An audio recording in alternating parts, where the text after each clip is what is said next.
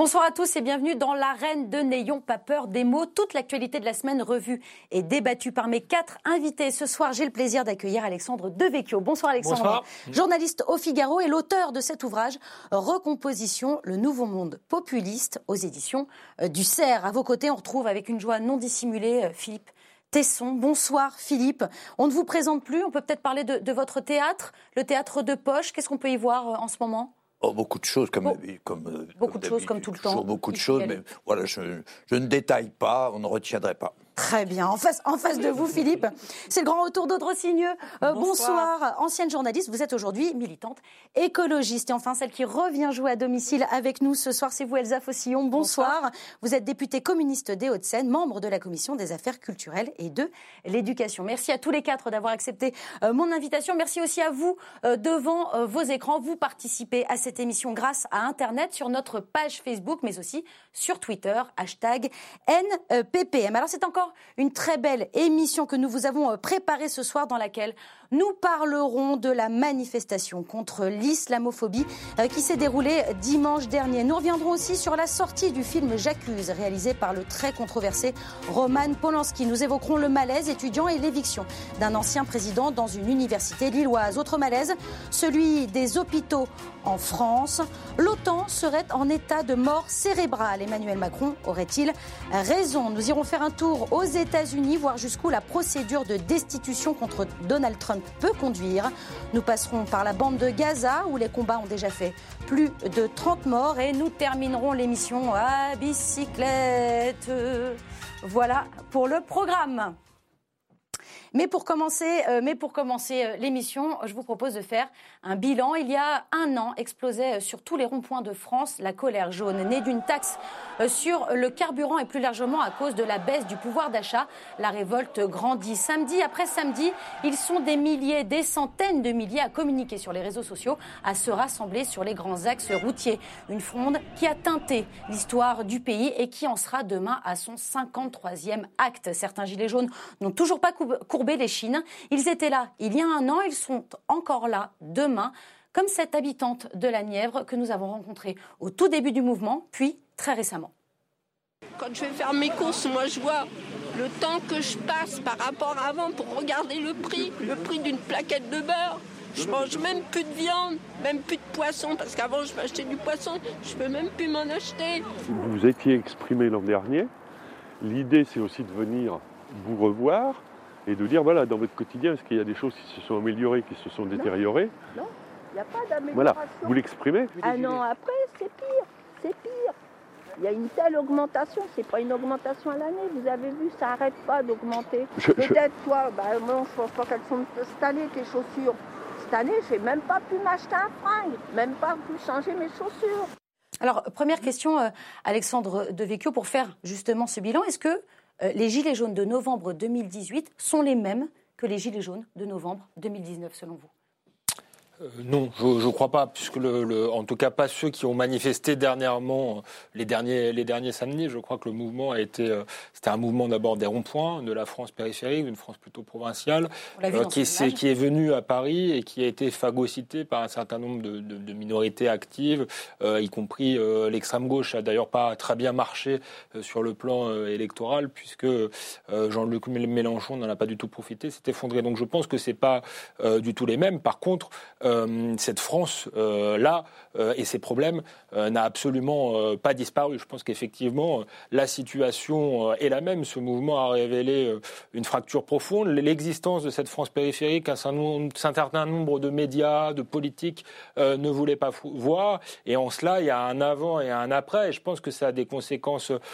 politique très importante parce qu'on a vu aux européennes qu'un nouveau clivage qui était déjà apparu pendant la présidentielle euh, est achevé de, se structurer avec d'un côté ce que Jérôme Sainte-Marie appelle le, bloc élitaire, la France euh, des métropoles qui va plutôt bien et qui est rassemblée autour d'Emmanuel Macron. Il manquait à Emmanuel Macron une partie de la bourgeoisie euh, de droite, il l'a récupérée pendant les, les européennes. Et en face, ce bloc euh, qui pour l'instant est incarné euh, et de plus en plus par, par Marine Le Pen et qui a peut-être acquis une forme de conscience de classe qu'il n'avait pas euh, jusqu'ici. Pour rester euh, sur euh, les Gilets jaunes plus précisément et ce mouvement qui verra demain son 53e acte, Philippe Tesson, comment vous avez regardé l'évolution du mouvement entre novembre 2018 et novembre 2019 Ça dépend. vous attendez une réponse politique hein? J'attends la réponse qui sera la vôtre? Oui, alors une réponse, comment pourrais-je dire, littéraire, sentimentale. non, cette dame de, de, de 6, là, j'ai vu dans la Nièvre, ça a été pris quand il y, a, il y a un an, puis très récemment. Ben, il n'y a plus ça. Il n'y a plus ça. Et, pourtant et pourtant, c'était la semaine dernière. C'est de, de l'entendre. C'est ça d'ailleurs qui a provoqué une adhésion affective. Pourtant, cette dame, elle était là la semaine dernière. Euh, oui, mais ça a été pris. Oui, il y a eu les deux moments. Il y a eu il y a un an eh ben, et la semaine dernière. Je crois, je crois tenter. Je crois que ça ne sera plus la même chose à partir de demain. C'est autre chose. C'est plus spécifiquement politique. La leçon que je retire, elle est politique. Et, et alors là, euh, je suis très affirmatif, mhm. en essayant de ne pas être naïf quand même. Hein. je constate une chose. Ça concerne d'ailleurs pas seulement les gilets jaunes, c'est encore plus vaste hein, comme analyse, euh, si je puis dire. Je constate que aucun lendemain euh, n'a été apporté, si je puis dire, à aucune des manifestations, aucun lendemain politique n'a été apporté à aucune des manifestations organisées depuis un an euh, contre Emmanuel Macron. Et pourtant, le mécontentement a grandi. Mhm.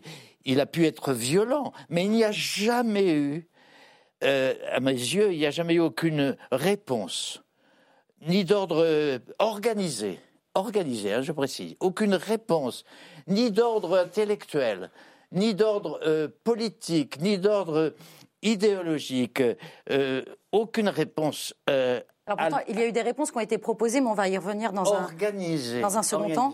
J'ai compris votre propos. vraiment dans aucun milieu, et pourtant, le, mécontentement est, encore plus fort.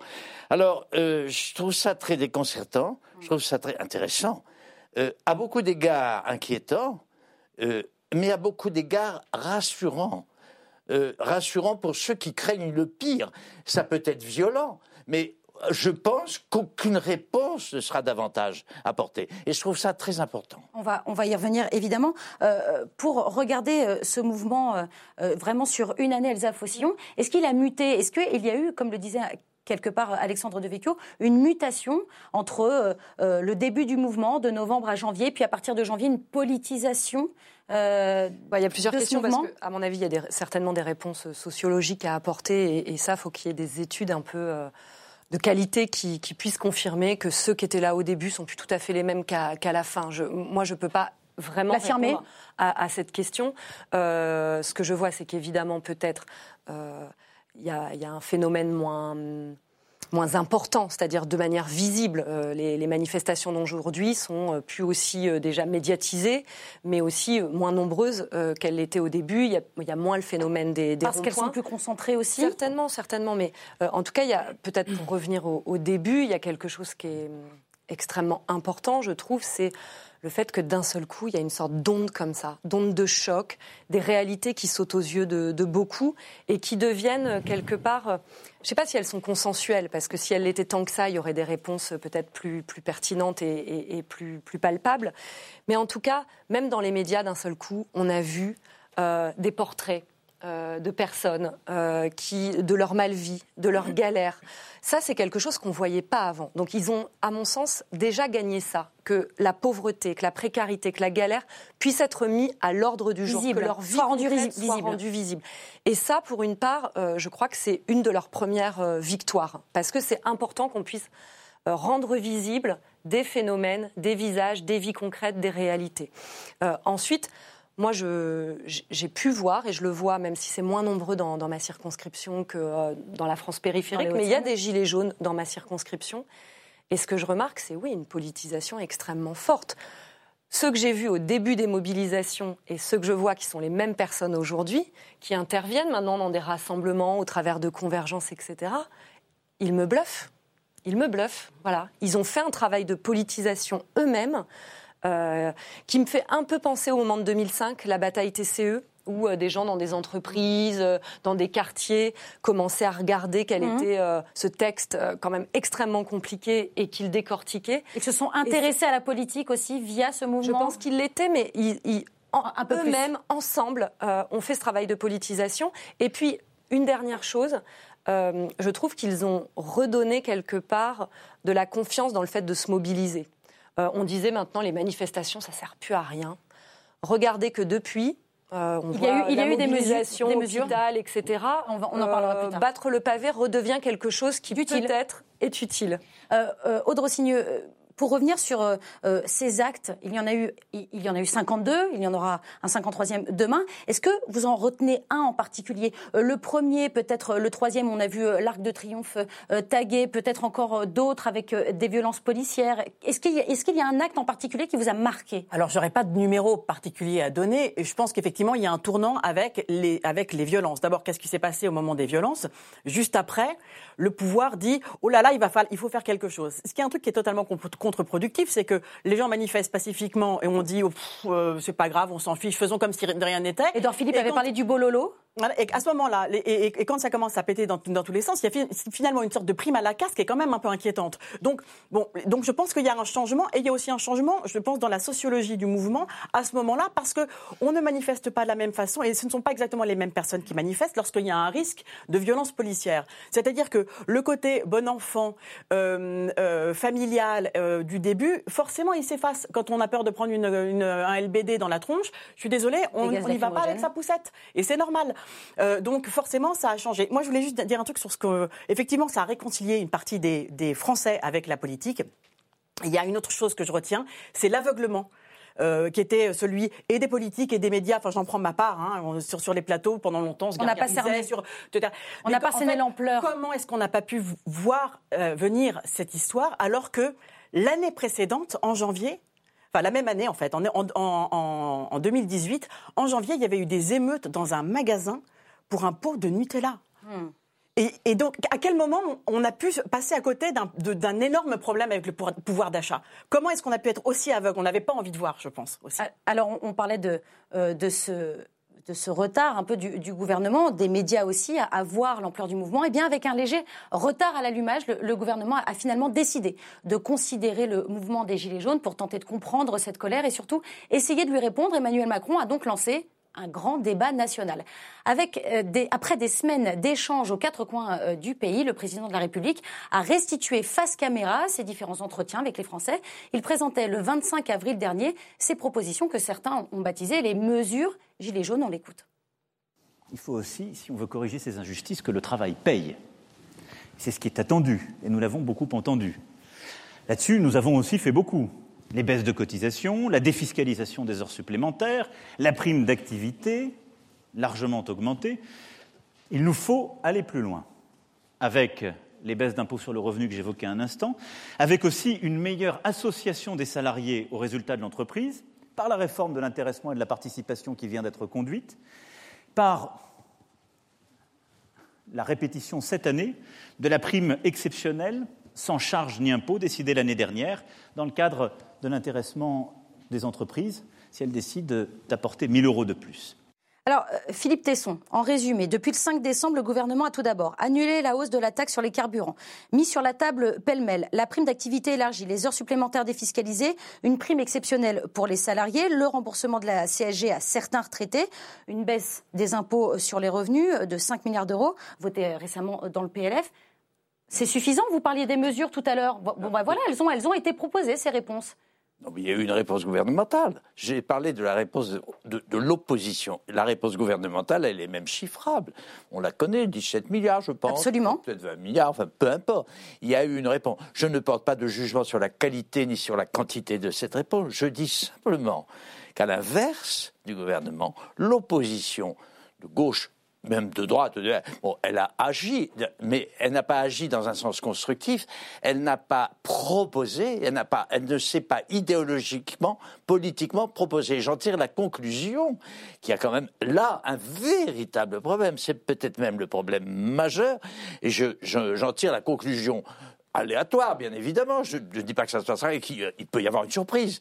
J'ai la conclusion qu'il est trop tôt encore une fois, pour que nous tirions une, une, une, une conclusion très positive à cette il n'y a pas de dialogue entre le gouvernement. Il a raté son coup, là, pour la, mais c'est, il a raté son coup parce que l'opposition n'a pas accepté la proposition de dialogue. Vous comprenez? Oui. Et je m'étonne de ça et j'en tire encore une conclusion que de, dans le sens de l'incertitude de la, il ne faut pas triompher aujourd'hui pour peu qu'on soit dans l'opposition. Il ne faut pas triompher. Il peut ne se passer rien du tout. Et s'il se passe quelque chose, ça sera quelque chose qui viendra de la rue et qui sera très violent. C'est aléatoire à mon, à On mon vous a, sens. on vous a entendu. Est-ce que j'ai Est-ce été clair Oui, bien sûr. Est- Est-ce que vous triomphez, euh, Elsa Foncillon? Non, mais je vais saisir l'occasion. Je suis pas sûre qu'on soit tout le temps d'accord avec Philippe Tesson au cours de l'émission. Donc, comme là, je sens qu'il y a peut-être un, un fil point. à, à- Oui, à bien sûr, saisir, à tirer, je, bien je sûr. vais, je vais Allez-y. le faire. hein. Oui. Je, je- je ressens que c'est l'occasion. N'hésitez pas. Euh, ce qui est vrai, c'est que euh, on a ressenti une très forte opposition euh, dès le démarrage euh, à la politique d'Emmanuel. Macron, au personnage même d'Emmanuel Macron, à ce qu'il incarne symboliquement, culturellement, quelque chose d'extrêmement fort, et avec des, des- des revendications fortement sociales, démocratiques, euh, sociales. Donc on aurait pu penser, effectivement, un an après, que la gauche, au sens très large du terme, organisation politique, syndicale, etc., euh, quelque part, alors j'aime pas l'expression, mais euh, en Se tout cas, saisissent se saisissent et puissent incarner de la perspective. Et la droite est de Force est, son côté. force est de constater, oui, mais moi, me situant en gauche, je vais, je vais me mêler Plutôt de parler ça. de- Euh, gauche, oui. Force est de constater que ça n'a pas été le cas, que ce n'est pas le cas, que Comment vous pas le cas au l'expliquez moment des européennes, et que, ah bah, je l'explique, pour une part, euh, à gauche, d'abord, regardons à gauche. D'abord parce que la gauche est dans un mauvais état, un triste état de division extrêmement forte, d'émiettement, mais aussi, je crois, de euh, en panne de refondation. C'est-à-dire qu'il y, a- il y a des questions qui sont posées qui sont euh, peut-être éminemment nouvelles. Ça ne veut pas dire que tout est à revoir, mais il y a des questions nouvelles qui sont posées.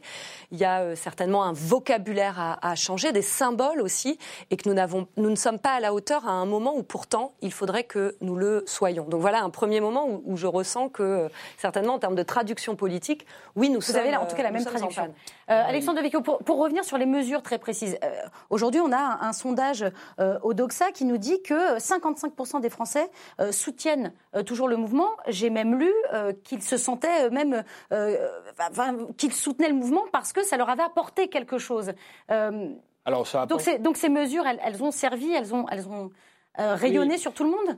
Non, mais c'était des mesures ponctuelles, des, des, des mesures. euh, ce, qui, ce qui était réclamé, ce qu'il faut bien comprendre du. La prime d'activité, les 90 euros en Oui, plus, c'est des tout ça, mesures euh, qui sont pas mauvaises, mais ce qui était réclamé dans le fond, si on comprend bien ce, ce mouvement-là, c'est un changement de logiciel. Voilà. On arrive partout, et c'est pas qu'en France, dans toutes les démocraties occidentales, euh, au bout de 30 ans, après la chute du mur de Berlin, les classes moyennes et populaires font, font le bilan de cette mondialisation. On leur avait promis plus de prospérité, un meilleur vivre ensemble, elles ont tout le contraire. Donc elles disent le bilan est négatif, on veut plus de ça, on veut des protections.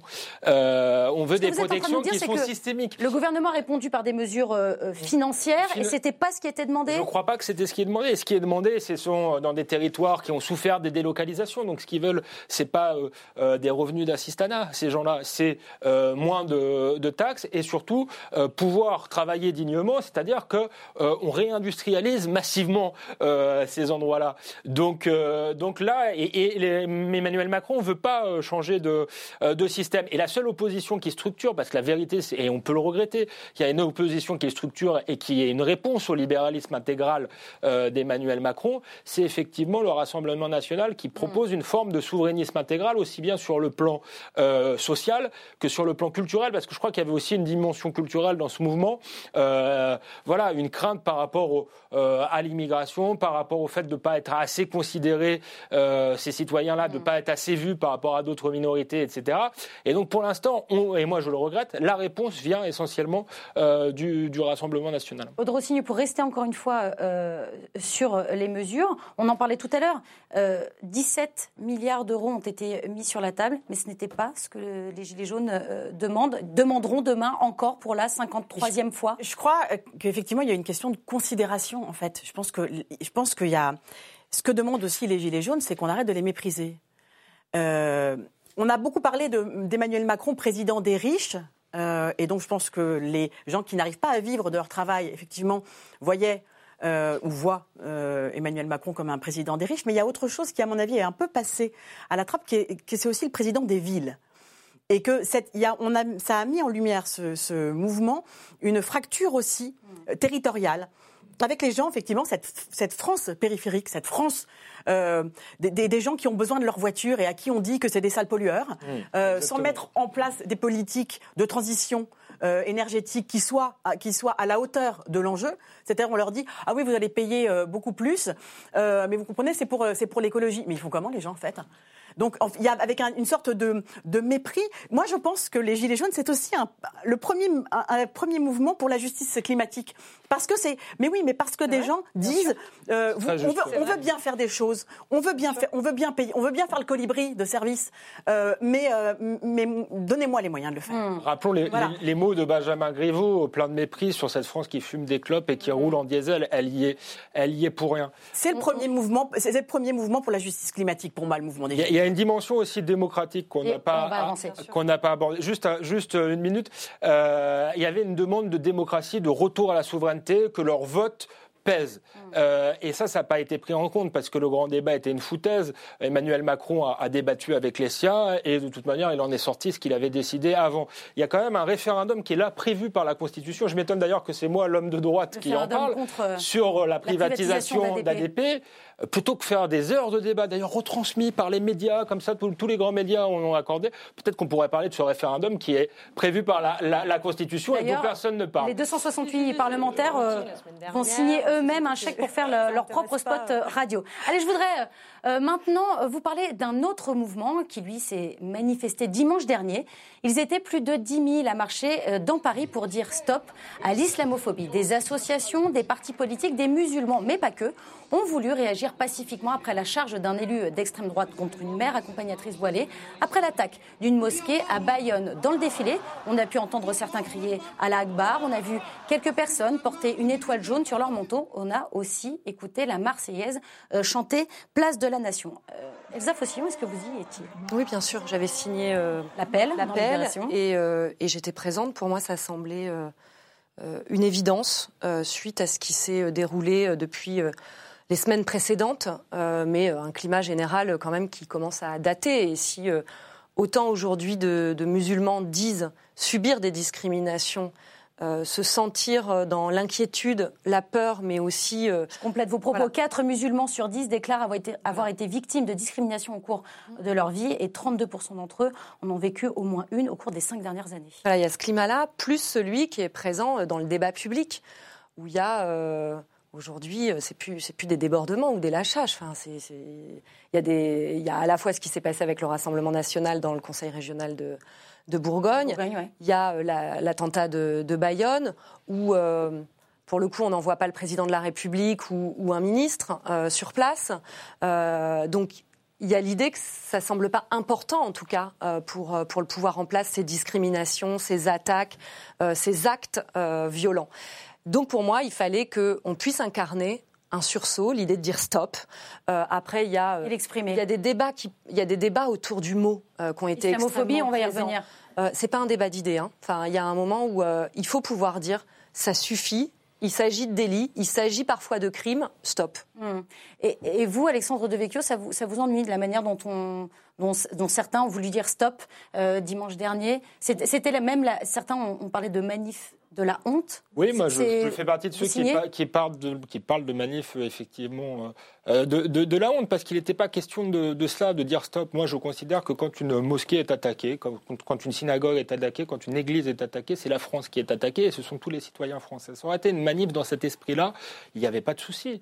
Euh, C'était une manif, euh, Alors, même de qui salut qui vous a public. gêné, alors Seulement, dès l'appel, on voyait bien qu'il n'était pas question de ça. Il était question de faire euh, des musulmans une, une catégorie à part euh, dans, la, dans, la population, de les, les, les essentialiser, parce que les, les, manif- les, les associations qui ont nourri cet appel, comme le CCF, qui sont proches euh, des frères musulmans, sont dans cette démarche-là. On voyait dès l'appel que c'était une attaque contre la, la laïcité. On parlait de, de la De laïcité comme de loi, comme de loi liberticide. Donc il y avait l'idée de dresser euh, les musulmans finalement euh, contre les autres en, expliquant qu'il y avait une forme d'is- d'islamophobie d'État, ce qui n'est pas le cas. Et enfin, le mot islamophobie de toute manière est extrêmement euh, ambigu puisqu'on confond la critique légitime euh, d'une Une religion. Le blasphème est un droit dans ce pays. après Charlie, il faudrait peut-être l'intégrer avec un racisme anti-musulman, ce qui n'est pas la même chose. Donc je pense que ceux qui ont défilé aux côtés de ces associations islamistes et qui ont montré que c'était des associations islamistes,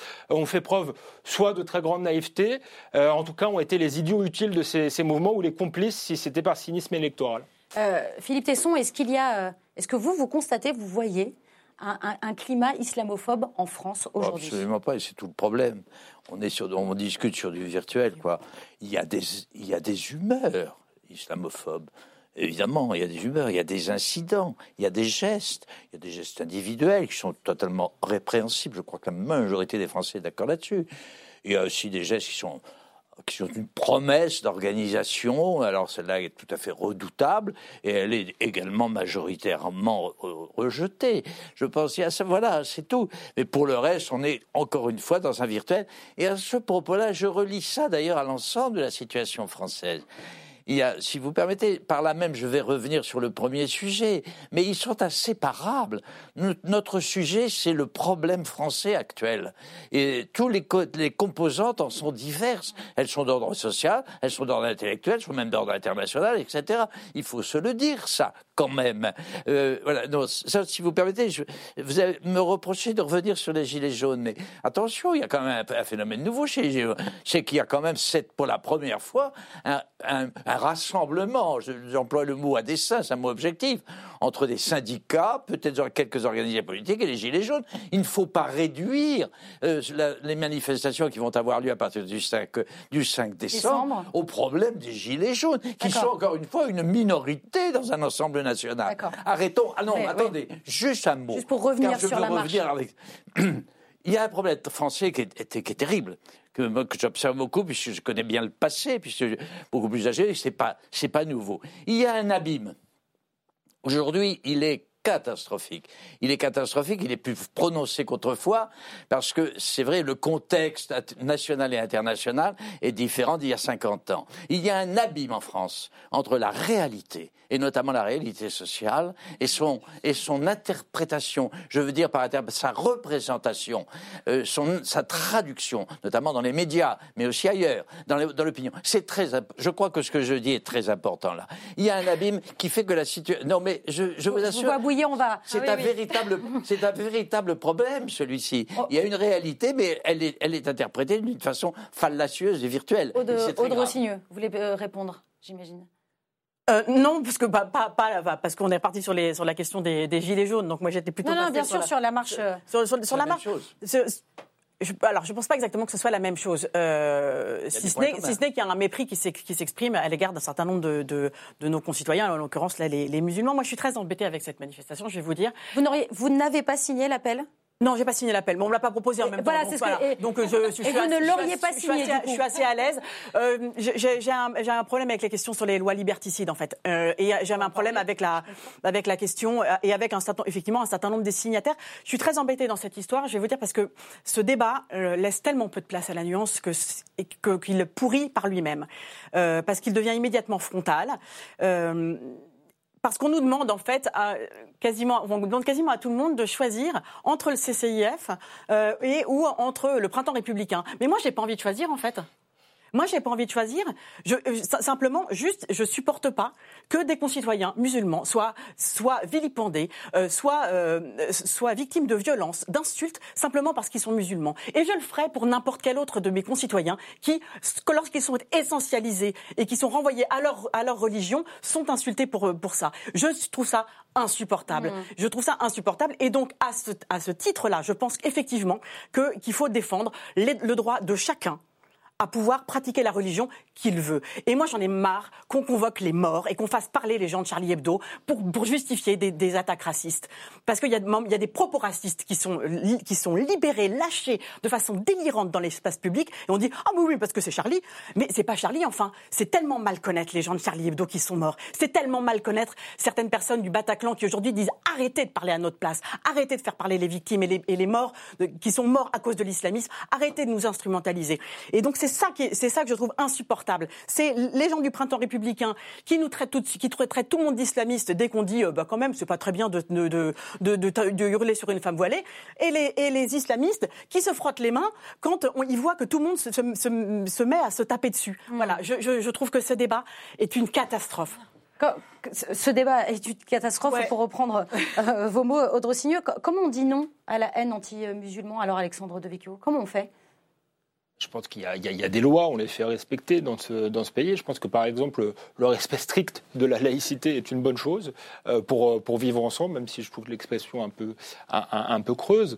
Euh, je ne crois pas, il faut faire aussi le bon diagnostic. Je crois qu'il peut y avoir des réactions d'humeur, une forme de réaction par rapport à ce qu'on a euh, vécu quand même ces dernières années de, de terrible, un amalgame euh, qui se fait. Mais je ne crois pas que si on regarde les chiffres très précis du ministère de l'Intérieur, les lieux de culte qui sont le plus attaqués en France, c'est un, euh, les églises, deux, les synagogues, et très très minoritairement euh, les mosquées. Donc faire croire que les Français seraient majoritairement, seraient major- oui, enfin, enfin, proportionnellement, proportionnellement au nombre d'actes.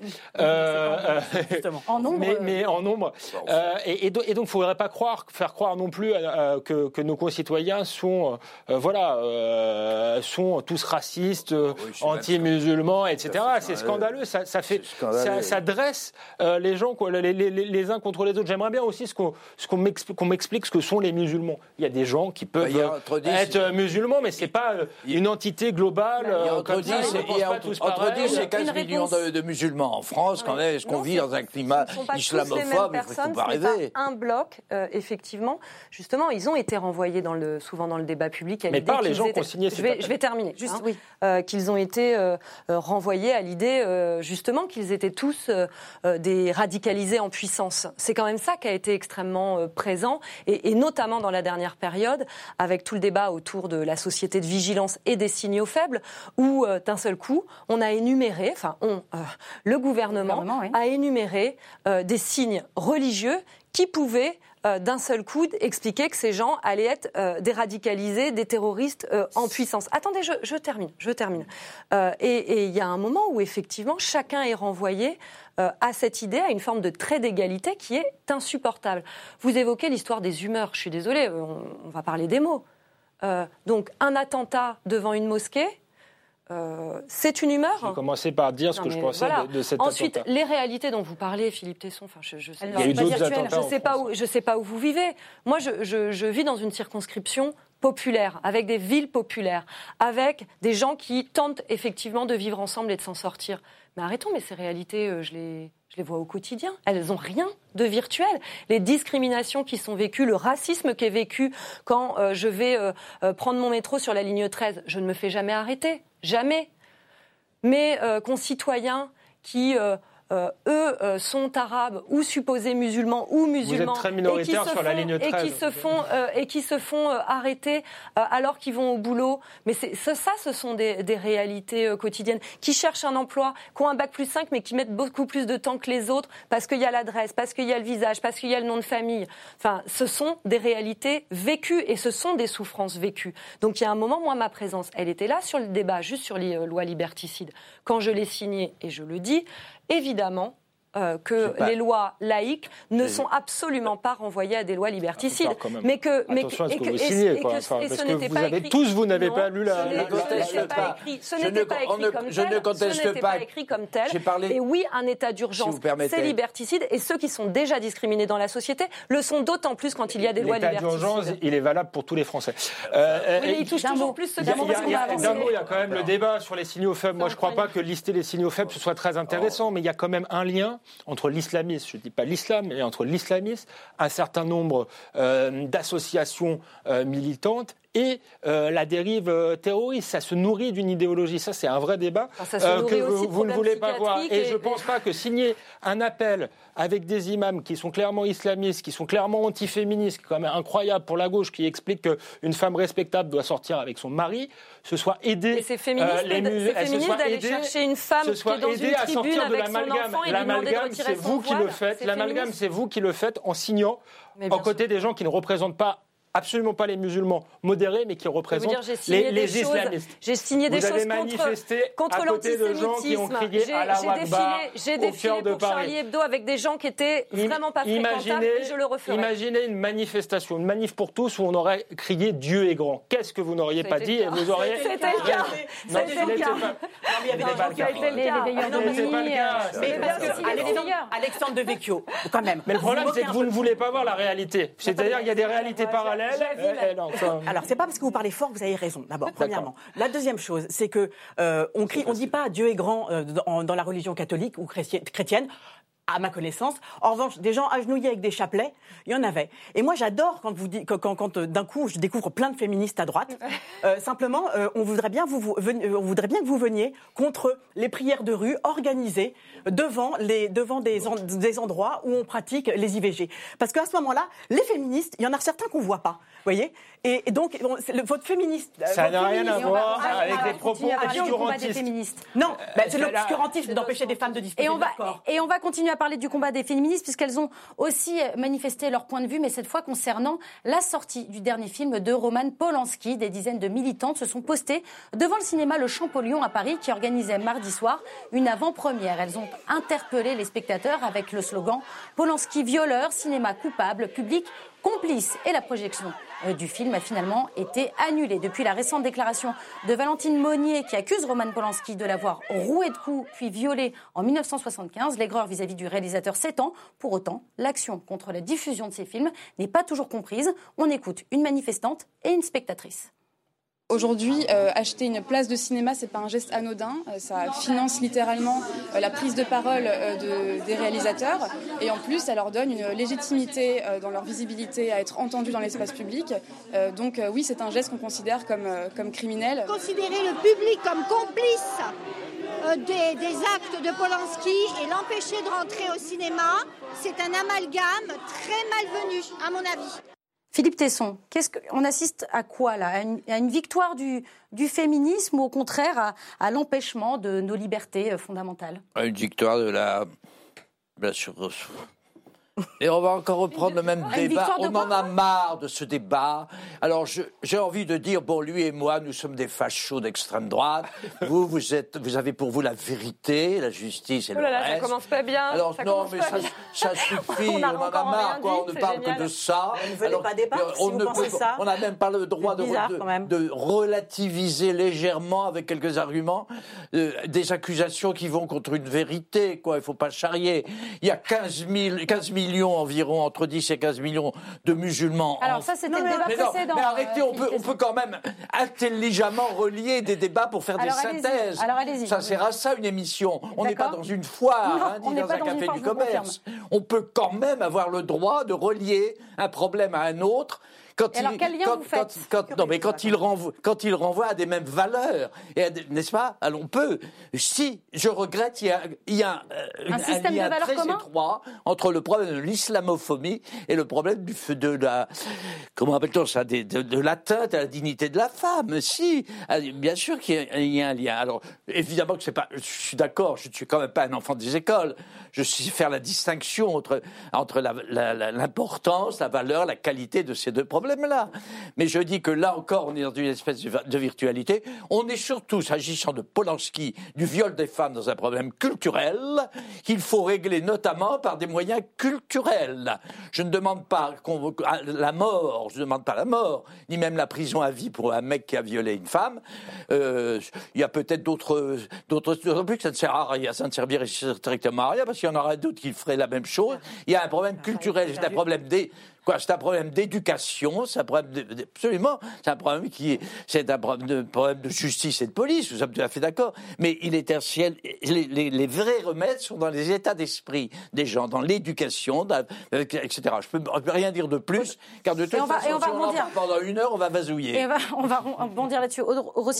Euh, au-delà du problème dans les esprits, est-ce que... De la euh, culture du viol, hein, c'est vrai, effectivement, on peut parler de culture du Est-ce viol. hein. est-ce que, euh, et- Vous soutenez ce, ce mouvement, vous soutenez ces militantes qui empêchent euh, la diffusion du film pour, le- pour, le- pour les, pour les premières, oui, je trouve ça bien. Après, euh, après, on peut, on, euh, enfin, le- de toute façon, le film sortira, etc. Mais moi, oui, dans, dans ce genre de, de cas, oui, je trouve ça bien. C'est bien de faire des actions pour montrer, parce que c'est des actions qui sont médiatisées et qu'on montre que, bah non, ça, en fait, c'est- plus possible, quoi. Il y a, il y a une, il commence à y avoir enfin une, une- on a ce qu'on appelle une libération de la parole des femmes sur les agressions, mais, en- mais il était, il était euh, grandement temps, quoi. Et on va pas faire comme si c'était effectivement totalement anodin d'aller voir euh, le film de, de Polanski le jour de sa sortie, ou d'aller, ou de se précipiter à l'avant-première pour aller applaudir, etc. Surtout quand le monsieur en question se comp- dit, dit qu'il est, le- il est le nouveau Dreyfus alors qu'il fait sort un film. Oui, c'est ça, c'est qu'il fait une comparaison avec, euh, moi, je trouve que le, le côté, justement. la- sa Il lie les victimisation, deux. voilà, lier, lier son, son, son film qui s'appelle J'accuse et qui parle du capitaine Dreyfus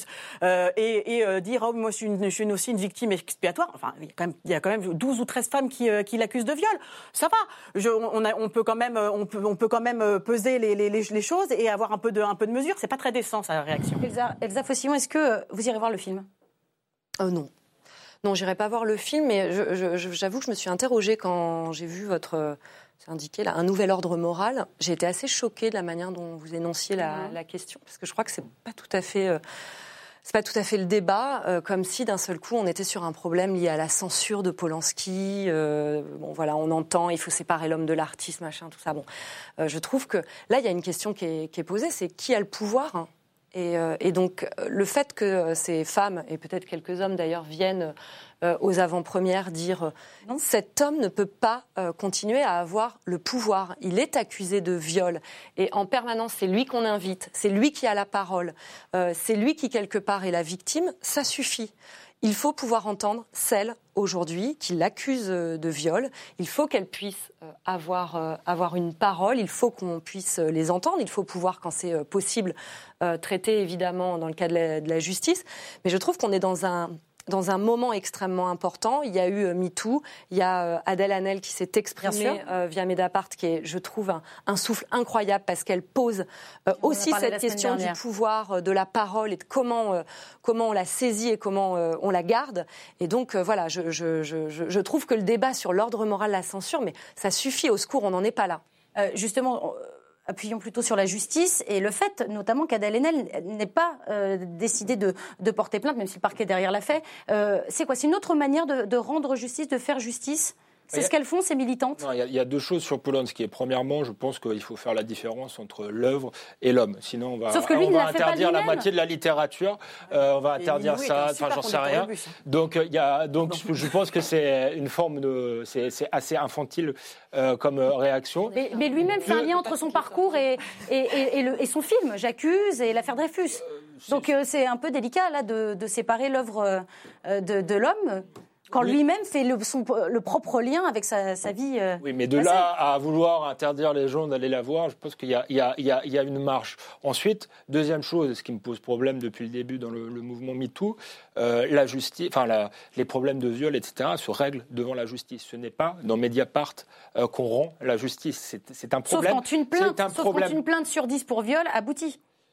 C'est ce que dit Ad- euh, Adèle avez Haenel, déjà tout accompagné simplement. une femme porter plainte doit, elle, pour doit, viol elle doit aller porter plainte si elle a été euh, violée. Ça ne se règle pas sur Mediapart. Et si on commence à régler les choses sur les réseaux sociaux et dans les médias, c'est un grand danger, je pense, pour euh, la démocratie. Euh, ça, c'est- deux choses. Troisième chose, il y a un féminisme universaliste euh, qui me va très bien. Et il y a quand même derrière ce type d'action militant toute une, une partie du féminisme qui est devenue totalement différentialiste et qui voit, je ne dis pas dans Polanski, mais aujourd'hui dans tout homme, dans tout mâle blanc occidental, je reprends leur vocabulaire, euh, l'ennemi. Là encore, on est dans une forme d'essentiation. Haenel. Je ne parlais pas d'Adèle Haenel, je viens de dire que je ne parlais pas spécifiquement de Polanski, mais il y a, il y a ce, ce- ce courant féministe-là qui est aujourd'hui euh, dominant. Et là, ça rejoint ce qu'on a dit tout à l'heure. On est aujourd'hui dans une forme de dictature euh, des minorités, d'essentialisation des uns et des autres. On a tout un tas d'associations payées par le payées- payées- non mais elles se con- ces Même associations ces associations là se Exactement. considèrent les femmes comme des minorités Non, pas du et tout. comme un groupe et Moi, comme un groupe à part du féminisme, comme un groupe qui s'exprime. Et- et- et comme un savez- groupe à part et de manière générale on dresse de plus en plus les les noirs contre les blancs, les, ho- les hétéros contre les homosexuels ou vice-versa, les femmes c'est la contre question les du hommes. pouvoir qui est Cette dérive qui se fait au nom du, du vivre ensemble et qui nous conduit tout droit à la guerre civile me paraît être une dérive inquiétante. Ah Non, la- moi, ce que je constate, c'est qu'il y a véritablement la question du pouvoir qui, qui, est, qui est posée. Et de la peur de le perdre. Et de la peur de le perdre, évidemment. Et donc, euh, par exemple, on a, j'ai vu beaucoup de réactions à ce qui s'est passé sur euh, le plateau d'LCI mercredi soir avec euh, Alain Finkielkraut euh, autour de est-ce que c'est de l'ironie, pas de l'ironie? Mais en fait, ce qu'on voit surtout, c'est cette haine en lui du féminisme. Moi, c'est, l'impression, en tout cas, vraiment ressentie, c'est cette espèce de haine euh, au fait que des femmes puissent Un dire mot sur Alain ça suffit. Et, qu'il et faut- quelle que soit faut- la manière dont elles le font, mais il y a, mais il y cette haine en lui, en tout cas. Non, non, mais il faut rappeler les faits parce que là, on dit, on dit n'importe quoi. Ça veut dire, ça, dit tout sur le- la nature du débat actuel. On n'a plus le droit à l'ironie. On voit bien que les, que les propos de, Vous avez bien de vu que tous les soirs, étaient-. Moi, tous les soirs, je viole ma femme, hein, pour être très- très- oui, mais, très précis. mais c'était pas du, c'était pas du premier degré. C'est parce qu'il est attaqué et il dit, puis- puisque je suis coupable, justement, Mais on pose parce pas que la je suis un homme, alors euh, allez-y, je suis un violeur, je suis d'extrême droite, je suis tout ce que vous voulez. Si on peut plus dire ça, ces formules euh, oratoires, c'est vraiment qu'on ne peut plus débattre Le- le euh, dans ce pays, qu'on est dans quelque dire, chose de totalitaire non, non, et, de non, malhonnête, arrêtez. et de malhonnête. Parce qu'on fait croire, là, qu'il appelle au viol. Vous êtes sérieuse Non, mais attendez, quand on commence à dire on peut plus rien dire, c'est le moment de se demander si on peut, si c'est pas le moment de la fermer, je pense aussi. Donc, euh, Et on va poursuivre, on va poursuivre avec un autre euh, boycott, celui euh, de François Hollande. Alors que l'ancien président de la République se préparait à, à converser avec les étudiants de l'université de Lille au sujet de la crise démocratique, sa conférence a été officiellement annulée. Quelques jours plus tôt, un étudiant s'est immolé devant le Crous de Lyon, un acte dramatique pour dénoncer la précarité des étudiants. Et c'est avec des banderoles sur lesquelles on pouvait lire La précarité tue que des manifestants se sont introduits dans l'amphithéâtre lillois pour empêcher François Hollande de s'exprimer. Des pages de ses propres livres ont volé euh, dans la salle. L'ancien chef de l'État est revenu sur cet incident chez nos confrères de BFM TV. Il est tellement grave, il est tellement lourd, qu'il est légitime que des étudiants puissent être en solidarité avec euh, ce jeune qui est entre la vie et la mort. Qu'il y ait un mouvement ne m'a pas surpris. C'est le contraire qui eût été étonnant. Et à Lille, une manifestation avait lieu, elle était tout à fait légitime. Alors, empêcher euh, François Hollande de tenir sa conférence, est-ce euh, légitime? C'est une question que je vais vous poser à, à tous les deux. El- Elsa, euh, pardon, euh, euh, Aude Rossigneux et euh, Philippe Tesson. Euh, je crois que vous n'êtes pas tout à fait d'accord sur la question. Vous avez 45 secondes chacun euh, pour en débattre. On commence avec vous, euh, Philippe Tesson. C'était légitime? Moi, j'ai pas besoin de 40 secondes.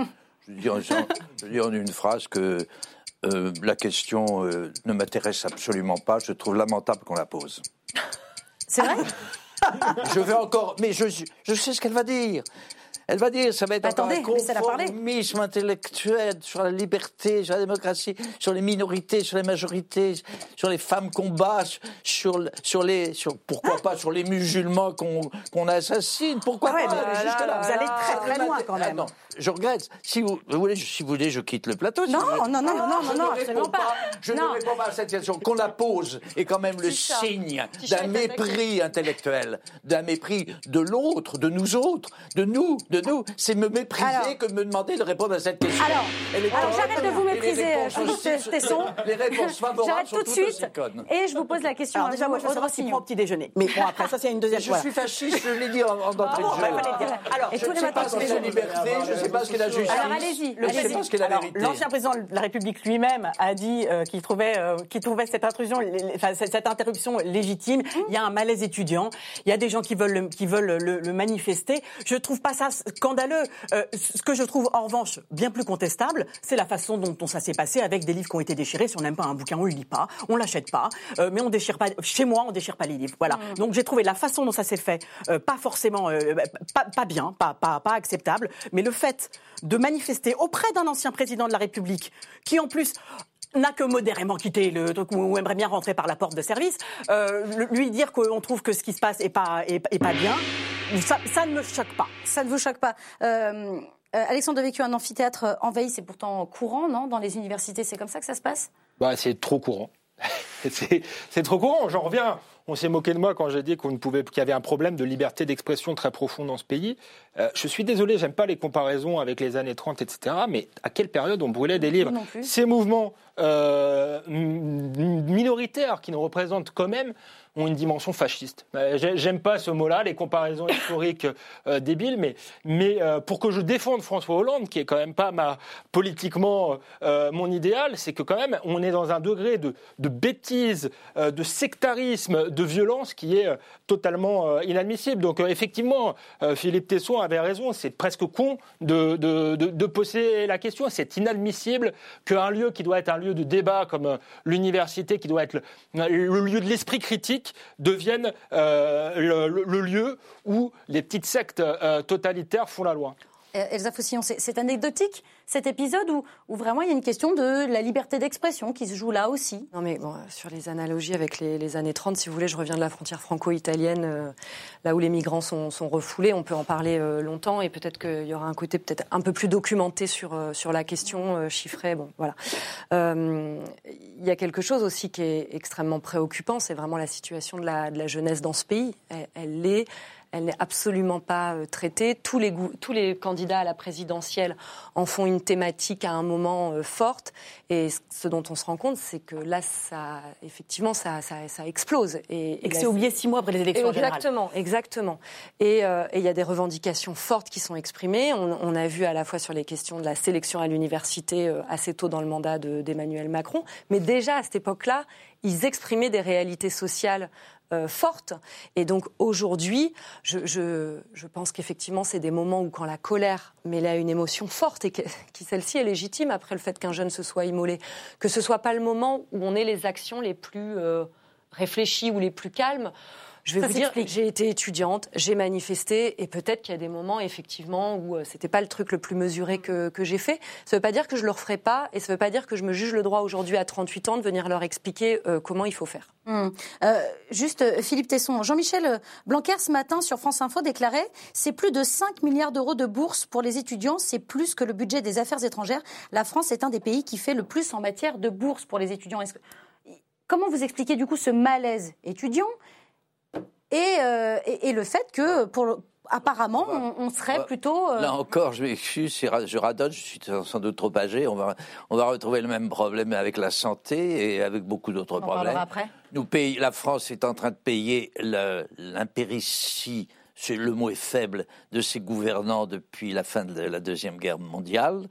Tout ça est un problème. Les, systèmes sont excellents. Moi, je trouve pas mauvais le système éducatif français. Je trouve excellent le système social hospitalier français. Il y a un problème de sous-financement et c'est tout. Il y a un problème de sous-financement et d'organisation, un problème d'économie, de gestion économique et financière des problèmes. Et c'est un point, c'est tout. Pour le reste, tout va plutôt bien dans ce pays qui donne à certains égards, compte tenu des difficultés évidemment dans lesquelles on se trouve, les contextes, etc., un pays qui a été très mal gouverné sur ce plan, gouverné par une démocratie relâchée euh, et qui a provoqué une politique laxiste et qui, dont les apparences sont aujourd'hui inintelligentes, mais ce n'est pas l'intelligence qui est en cause, c'est le caractère, c'est l'autorité. Est-ce qu'on les traite bien, euh, nos étudiants, Alexandre Devecchio voilà, moi, j'ai fait j'étais à Paris 8 euh, en sciences sociales enfin en histoire, et je pense que la situation des universités en sciences sociales est catastrophique mais pas seulement euh, pour des raisons économiques aussi, parce que pour, pour ce qu'on leur apprend, et euh, parce que justement, ce type de minorité qui bloque les facs, etc., euh, ont le pouvoir dans ces facultés. je pense que c'est désastreux, parce que les facultés, aujourd'hui, il y a une vraie sélection dans ce pays, c'est vrai. les enfants des classes plutôt aisées vont en école de commerce, vont dans des grandes écoles payantes, etc. Et finalement, ceux qui restent à l'université, ce sont les classes populaires. Une partie d'entre elles aimerait bien apprendre, avoir le pouvoir de s'émanciper, euh, de trouver du travail euh, ensuite. Et le problème, c'est que l'université euh, l'université est rongée par, par une idéologie qui fait qu'on fabrique de la frustration et des chômeurs en masse. Ces gens-là vont être, vont être frustrés, ils vont avoir bac plus 5, on leur aura, mis dans, la tête des théories type théorie du genre, de la, pseudoscience, et, ils vont être, et ils vont être chômeurs. Je suis désolé, euh, c'est le cas. Et ce- ces gens-là qui bloquent Ouais, l'université pourrissent l'université. Plus personne va vouloir, euh, va vouloir euh, y aller. Dès que vous aurez un peu euh, les moyens, les, les gens iront, iront ailleurs. Donc c'est en train de devenir une grande poubelle pour ce qui est en tout cas de, de ces filières-là. Et les premières victimes de ça sont les plus modestes. Ouais, en sciences socialistes, parce que quand même pas mal de, de belles choses aussi. Euh, on, parlait de la grogne qui est partout avec vous, euh, euh, Philippe Tesson. Eh bien, décidément, pas plus tard qu'hier, c'était au tour du personnel hospitalier de manifester. Le nouveau collectif Interhôpitaux a mobilisé hier des milliers de médecins, chefs de service, infirmiers et internes pour dénoncer leurs conditions de travail et un système asphyxié par la contrainte budgétaire. Depuis mars, le mouvement initié par les urgences s'est amplifié. Aujourd'hui, 268 établissements sont encore en grève. Les revendications sont toujours les mêmes augmentation des salaires, hausse des effectifs et réouverture euh, des lits supprimés. À Paris, une manifestante nous confiait son désarroi. On vous rappelle sur vos congés, on vous place sur deux services en même temps, il n'y a pas de matériel, il n'y a pas de personnel, il faut enchaîner les services, on est du matin, il faut enchaîner l'après-midi parce qu'il n'y a pas de relève, la sécurité est plus du tout euh, euh, assurée, Euh, on se retrouve vraiment tous les jours à mettre des vies en danger et notre diplôme en danger. Au même moment, dans la Marne, le président de la République euh, fait encore durer le suspense, alors qu'un grand plan d'urgence pour soulager l'hôpital public serait en préparation depuis des jours. Emmanuel Macron tente de gagner du temps. J'ai entendu leur colère et leur indignation face à des conditions de travail qui sont parfois devenues impossibles. Face aux salaires compressés, aux rythmes effrénés, aux difficultés matérielles parfois concrètes, dans des services où il n'y a pas suffisamment, plus suffisamment de soignants qui sont là et des difficultés matérielles qui se sont euh, accumulées, et avec euh, au fond un sens perdu qui est ainsi ressenti quand rien ne fonctionne plus dans les services au quotidien, ni l'ascenseur, ni le matériel manquant, ni l'absence de lit, ni euh, les plannings à boucler quand il faut remplacer les absents au pied levé. C'est ça la réalité, en effet, dans trop d'endroits. Alors, je l'a- je l'annonçais un peu avant ce, cet extrait. On connaîtra les, mesures du fameux plan de soutien mercredi prochain. Audrey Signeux, est-ce que mercredi tout, sera réglé Évidemment pas. Évidemment pas. Puis moi, moi enfin, je trouve ça insupportable en fait d'entendre Emmanuel Macron dire oui, il y a des problèmes de budget, etc. Mais qui a réduit de 1,5 milliard le, le- le budget? Qui a supprimé 4200 euh, lits juste l'année 2018 C'est Emmanuel Macron. Donc c'est bien. Moi, je suis désolée, euh, on vous voit, Monsieur le Président, vous racontez n'importe quoi, en fait. Et donc le, le côté, le côté, euh, oh mais moi, je- effectivement, son, son empathie à dimension variable, à géométrie variable, son empathie, elle est, elle est égale à la trouille qu'il a d'un mouvement social massif, je veux dire.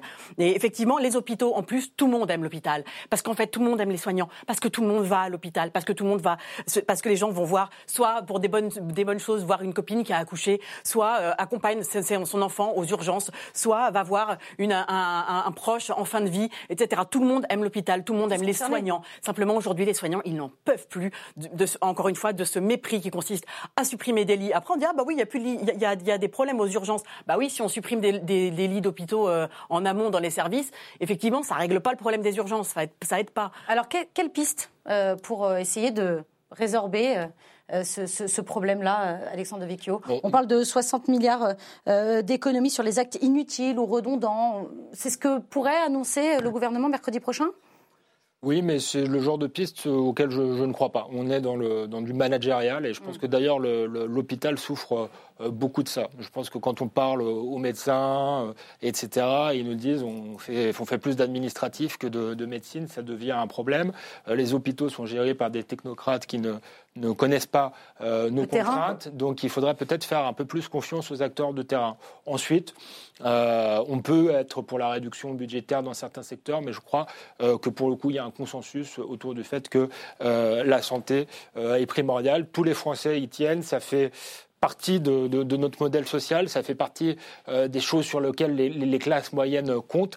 Euh, et je pense que s'il ne faut pas faire d'économies budgétaires euh, là-dessus, il y a sans doute des choses qu'il faut rationaliser, mais sans doute pas avec les hauts fonctionnaires et les technocrates comme on le fait depuis des années. On voit que ça ne fonctionne pas. On les fait ailleurs, les économies. C'est un problème général, ça va qui renvoie aux autres problèmes. On les fait ailleurs. Les Effectivement, la santé est prioritaire. La France, la France sont- est au 26e rang de l'OCDE pour les salaires des infirmières. Oui, eh ben, c'est moche.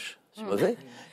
C'est le problème. Enfin, je répète ce que j'ai dit. Je ne politise pas bêtement et vulgairement. C'est trop facile de politiser. C'est évidemment trop facile. Seulement, ça vous satisfait. Ça satisfait celui qui politise de ses propres frustrations, de ses ambitions personnelles, qui sont la plupart politiques, de ses envies, de ses humeurs, etc.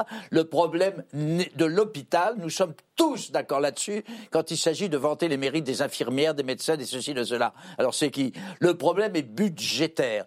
il y a une répartition budgétaire qui est à faire, que les gouvernements successifs n'ont pas, n'ont pas fait, parce que par démagogie, ils ont fait des hiérarchies budgétaires conformes à leurs propres idéologies et contraires aux intérêts nationaux et aux intérêts du peuple. Alors on, on, va continuer de parler du, budget avec vous, Madame euh, la députée. Là, dans le PLFSS, donc le budget de la sécurité sociale, qui a été voté là, cette semaine à l'Assemblée, il y a eu une réduction euh, d'un milliard d'euros. Mmh. Euh, il y avait eu un milliard cinq, il est prévu 4 milliards sur euh, l'ensemble du, C'est un peu contradictoire.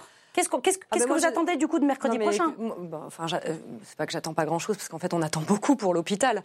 la question c'est que ce que je, j'anticipe en tout cas du discours d'Emmanuel Macron, c'est effectivement une sorte de de, je ne sais, sais, pas le terme, je vais essayer de trouver, mais en tout cas, ce qu'il ce qui cherche, c'est effectivement à ce que décembre, euh, on le calme un peu et que les convergences entre hôpitaux, euh, retraites, gilets jaunes, euh, assurance chômage ne se retrouvent pas, mmh. étudiants ne se retrouvent pas avec un mois de décembre effectivement chaud pour le coup, à l'inverse des, des, températures. et donc c'est plutôt ça, à mon avis, qui, qui va chercher à faire. Mais les 4 milliards ne sont pas contestés. Euh, Cap 2022 n'est pas, pas contesté par le président de, la République. Ma santé 2022, c'est ça? Oui. Il y a ma santé 2022, mais il y a aussi les suppressions de, fonctionnaires. Hein. Euh, donc ça, c'est toujours annoncé. Et ça concerne aussi euh, l'hôpital. Les, personnels hospitaliers. Donc, moi, j'entends qu'il y a l'idée que tout le monde aime son soignant, tout le monde. C'est une réalité. Je crois qu'il y a quelque chose, effectivement, dans le pays. Je crois que c'est vrai, comme ça, d'aucun autre service public l'idée que ça doit être non marchand. Euh, qu'il euh, faut du temps pour l'humain. Euh, ça, c'est des choses qu'on entend de manière extrêmement forte. Sauf qu'il y a quand même un gouvernement libéral qui pense que dans certaines zones, pour certains actes, eh ben, le privé, ça va permettre de compenser des dépenses de santé que l'État n'a pas envie de faire. Il faut arrêter de se le cacher. C'est pas juste, on n'a pas envie de donner à l'hôpital. C'est aussi, on pense que on va faire des économies et que ça, le privé pourra le faire. Et d'ailleurs, depuis que les dépenses de santé publique ont été baissées, le, le système libéral privé de santé en tire euh, pour une part euh, les marrons du feu. Si on entre dans le dossier, on sait quelles sont les économies qu'on peut faire à la limite et celles que. Ben, C'était évident que la, revendication des 300 euros par mois pour tous les personnels hospitaliers, c'est pas possible. Il faut pas le faire. En revanche, le budget, les 2,1% qui sont en litige, il y a déjà eu une augmentation prévue pour 2020 de, 2,1% du budget. Ça va doubler. Les syndicats, c'est à peu près ce que demandent les syndicats. On va aller vers 3,5%, peut-être même 4%. On sait ce qu'il faut faire. On sait, les 300 milliards de dettes hospitalières, on sait que l'État va les prendre à sa charge. C'est assez évident. Moi, je ne suis pas pessimiste sur l'issue de ce problème. Simplement, dans l'immédiat, à court terme, pour un an, pour deux ans, pour trois ans. Mais ce qu'il faut, c'est un refinancement euh, absolu, c'est-à-dire de l'ensemble de la politique budgétaire française. Et là-dessus, alors on n'est pas d'accord. Les écolos ont leur... et c'est légitime de leur part. Les écolos ont leurs ambitions, les militaires ont leurs ambitions, on le sait très bien. Mais voilà. Mais on sait ce qu'il faut faire. On sait qu'on assiste à une un, combat qui est d'ailleurs politique et qui est contenu dans, dans, le principe politique fondateur. On sait qu'il va y avoir une négociation et que dans trois mois, le, système va être résolu. Et on sait comment, je viens de le dire d'ailleurs, j'en suis certain. Allez, on avance. Euh. on avance. On avance avec cette phrase extraite d'un entretien qu'a accordé Emmanuel Macron à l'hebdomadaire anglais The Economist, entretien dans lequel il déclare que l'OTAN est, je cite, dans un état de mort cérébrale. Un diagnostic élaboré en observant le fossé qui se creuse entre les États-Unis et l'Europe, aussi comme une critique vis à -vis de la Turquie. Le président de la République assume et justifie ses propos quand les chefs d'État turcs et américains, eux, s'offusquent d'un tel constat. On les écoute tous les trois. C'est inacceptable. Et c'est une façon gentille de le dire.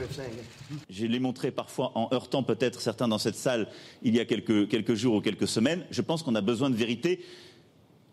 La pudibonderie ou l'hypocrisie, ça ne marche pas dans les temps qui courent. Pourquoi? Parce que nos concitoyens le voient. Nous sommes dans un monde ouvert. Les experts qui sont ici présents, les citoyens, les activistes, ils voient les conséquences de ce monde-là. Quand ça ne marche plus, ils nous le disent. Alors, le parapluie américain, Philippe Tesson, ne nous protège plus? Ça y est, Ben non, il regarde vers la Chine. Ils s'en foutent.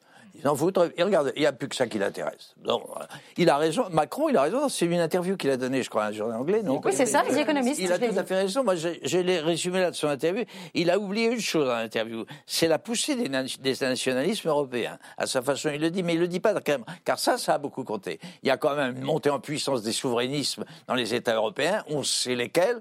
Euh, euh, saluons au passage avec mépris euh, le, le- le- le Brexit et l'Angleterre, etc. Enfin, on va pas faire de polémique ici. Nous sommes très calmes. Je l'ai prouvé euh, depuis le début. Il oublie donc la, la poussée des nationalismes. Euh, il, a, il dit quelque part que l'Europe a, a oublié qu'elle était une communauté en se pensant progressivement comme un marché. Ça, c'est tout à fait vrai. Il y a longtemps que nous le disons, il y a longtemps que nous le redoutions. Alors, c'est un, il parle des États-Unis, là, comme vous dites. C'est tout à fait vrai. On sait pourquoi, mais c'est vrai que l'Europe est dans un état comateux. C'est rectifiable, ça aussi. Ça s'appelle une politique stratégique. Et ça dépend du contexte international. Ça va pas être commode. En plus, il y a, la- il y a la Russie qui est, qui est dans le jeu. Enfin, Alors bref. justement, la Russie, Mais c'est vrai, il a raison. Là-dessus, il a raison. La- la Mais Russie- comme on l'aime pas, on va dire qu'il a tort. la on dit Russie, n'importe elle quoi de se, toute façon. alors. elle se réjouit euh, des propos de- d'Emmanuel Macron. euh, avec ces mots, des paroles en or sincères qui reflètent l'essentiel. C'est- ce qui est en train de se là, passer. ouais, forcément, c'est un débat compliqué sur la question sortie de l'OTAN, parce que vous savez que ma famille politique n'a jamais été très friande de, de Évidemment, c'est pour ça que je me tourne vers Bon, vous. voilà, donc euh, moi j'ai été évidemment au départ un peu surprise par la phrase euh, en tant que telle, et donc euh, j'ai été fouiller un peu ce qu'il racontait là-dedans, parce qu'il y avait une Pourquoi autre par phrase. sa forme? Oui, par sa forme, et puis par le fait qu'ils disent ça à ce moment-là, et puis qu'ils disent en même temps la règle des 3% au niveau européen, ça appartient à un autre siècle. Ouais. Il y a un moment, je me suis quand même demandé, euh, c'est quoi ces phrases à l'emporte-pièce de- d'Emmanuel Macron? Il nous a habitués un peu à ça. Euh, il avait dit aussi, que c'est pas Vous les voulez bons dire qu'on ne comprend pas bien la vision derrière? Ouais, bah, je vais, oui, je vais y venir. Il, il avait aussi dit il y a quelque temps que c'était la fin du, du libéralisme. hein. Et puis bon, bah, il continue quand même de plus belle. C'est pas hein, super visible. Euh, L'Europe, euh, c'est devenu trop un marché. Mais il fait quoi? Enfin, il fait quoi avec la vente d'armes, etc. Je l'ai dit, Macron va en prendre une fois plein Non, mais plein la gueule. voilà. Je ne les pas même, mais vous trouvez la réponse. je suis pas en train de C'est la dire- faute à Macron. J'ai essayé de voir un peu ce- ce- cette interview et il y a un moment où je me suis dit mais pourquoi faire? Parce que euh, sortie de l'OTAN, oui, pourquoi pas mais, mais pourquoi faire au travers de l'Europe? Et il ne répond pas à cette question. Et moi, ce que, ce que je ressens, c'est qu'il n'a pas de vision euh, pour, euh, pour l'Europe et pour le monde. Donc c'est surtout ça, je trouve qu'il est en échec euh, là-dessus et que c'est ça qui est extrêmement visible dans l'interview. Hmm. Qu'est-ce que vous en pensez, vous, euh, Alexandre Devecchio? C'est fini euh, L'OTAN, ça y est, c'est terminé? Il Ah, faudra voir si c'est pas de la pipe, effectivement, pour reprendre une expression chère de- Macron. de. Mais je trouve cette, c'est de la euh, pipe. Voilà. cette, euh, cette interview fort intéressante. Euh, c'est un vrai tournant euh, Mais stratégique pour. euh, on pour est, on est en train de rebattre les, les cartes il, géopolitiques. Il rebat les cartes de ce Mais qu'il avait fait, de ce qu'il avait fait euh, jusque-là. D'ailleurs, il, En quoi il diffère, de, en, en quoi il diffère sur sa vision du monde euh, aujourd'hui des, des États-Unis? C'est-à-dire, c'est quoi son option stratégique sur les relations internationales Il dit quoi de différent sur la Bolivie par non, mais rapport à justement, Trump Il dit quoi de il se, il se réaligne, c'est ça qui est intéressant, sur, euh, sur effectivement sur les, sur les souveraines, sur, sur l'OTAN. Il, a- il, a, il a évidemment raison, puisque les, les États-Unis se, se désengagent, et du reste, on l'a vu pendant la Seconde Guerre mondiale, il a fa- fallu attendre Pearl Harbor pour qu'ils interviennent en Europe. Donc il n'est pas plus mal euh, que l'Europe euh, euh, se défende elle-même, ou en tout cas s'occupe euh, un peu mieux de ses affaires. Sur la Russie, il a raison aussi, puisque l'ennemi des États-Unis, mais aussi le nôtre, à mon avis, aujourd'hui, c'est la Chine, et il vaut mieux décoller euh, la Russie euh, de la Chine. Donc c'est plutôt, tout ça, c'est plutôt bien. Sur les 3%, il a raison, il nous faut de la croissance en Europe. Donc je crois qu'en plus, cette euh, interview s'adressait pas tant aux opinions publiques pour une fois euh, qu'à Angela euh, Merkel, contrairement à, à Nicolas Sarkozy. trouvé ses propos radicaux. Euh, et à... oui, elle a réagi, c'est intéressant. Euh, contrairement à Nicolas Sarkozy et François Hollande, qui se sont pris des portes face à l'Allemagne durant tout leur mandat, mais qui ont toujours refusé de revoir leur stratégie, qui était de, en quelque sorte de se soumettre à l'Allemagne en espérant qu'elle soit gentille ensuite. Là, Emmanuel Macron semble amorcer un tournant, euh, vouloir un rapport de force, et je trouve ça euh, intéressant. J'ai juste un petit désaccord avec euh, Philippe Tesson, c'est que moi, je crois que la seule vision stratégique possible en Europe, euh, pour retrouver une Europe puissante, c'est précisément euh, les souverainistes. Ça sera beaucoup plus facilement entre collaboration entre États qui veulent aller dans le, dans le même sens, plutôt justement qu'avec un grand marché à 27, avec une organisation technocratique qui ne fonctionne pas. Pour revenir sur, sur l'OTAN précisément, Audre Signeux, euh, elle, n'est plus pertinente aujourd'hui, cette alliance-là de l'OTAN elle, ne veut plus rien dire bah, On voit bien qu'elle ne sert pas à grand-chose, là, en l'occurrence. C'est-à-dire que c'est les faits qui parlent. Que après, on peut, on peut théoriser le fait de la sortie de l'OTAN, etc. Il y a plein de, il y a des gens qui le font d'ailleurs bien mieux que moi. Euh, mais là, c'est simplement clinique. C'est un constat, c'est un diagnostic. C'est un, diagnostic. Ça, ça, effectivement, c'est pas tous les jours que je suis d'accord avec Emmanuel Macron, mais là, pour le coup, effectivement, euh, la mort cérébrale, elle, elle, me paraît assez actée. À partir du moment où les États-Unis euh, jouent tranquillement dans leur coin, qu'est-ce qu'on fait? Mm. Donc oui, je ne vois pas tellement à quoi ça sert pour le moment. Est-ce que, euh, est-ce que ça peut amorcer la prochaine future création d'une armée européenne?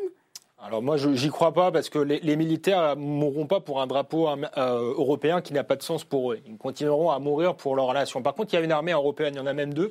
Il y a la France et l'Angleterre. Donc je pense que c'est un moyen la France. Rappelez-vous, il y a un an, Florence Parly avait signé avec dix pays euh, la volonté de réunir. Euh, Je pense que la France doit augmenter son budget euh, aussi, pas que seulement dans la santé, son budget militaire. Elle peut d'ailleurs négocier à, l'Allemagne, avec l'Allemagne la sortie des 3% en argant que nous défendons le, continent. Et ensuite, quand le Brexit sera bien négocié et sans doute réussira, il faudra continuer à parler avec nos amis britanniques qui restent, qui seront plus dans l'Union européenne, mais qui restent bien sûr en Europe et qui pourront assurer aussi la, la sécurité sécurité du continent. Ce n'est pas incompatible avec l'OTAN, euh, mais c'est bien de prendre nos, affaires euh, en charge au cas où. Une armée européenne, ça vous parle? Euh, bah, ça me semble, moi, personnellement, ça me semble nécessaire. Enfin, on va pas faire tout un débat sur l'Europe. Ça me semble tout à fait nécessaire. Quand on, mais euh, le problème budgétaire, il renvoie à ce que nous disions tout à l'heure. Il y a peut-être d'autres priorités euh, pour commencer à réviser les, distributions budgétaires, notamment la santé ou l'éducation. Et on verra après pour l'Europe. De toute façon, dans, dans un tel état que la question ne se pose pas.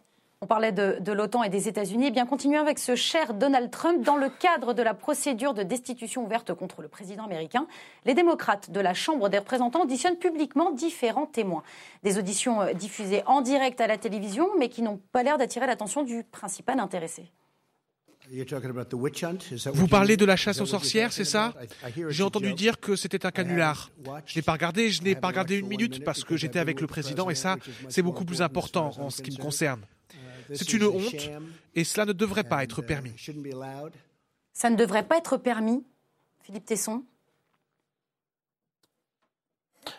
Si on renvoie au problème général de Trump, euh, car c'est quand même ça qui est important, c'est dans un an. Hein. Bien sûr.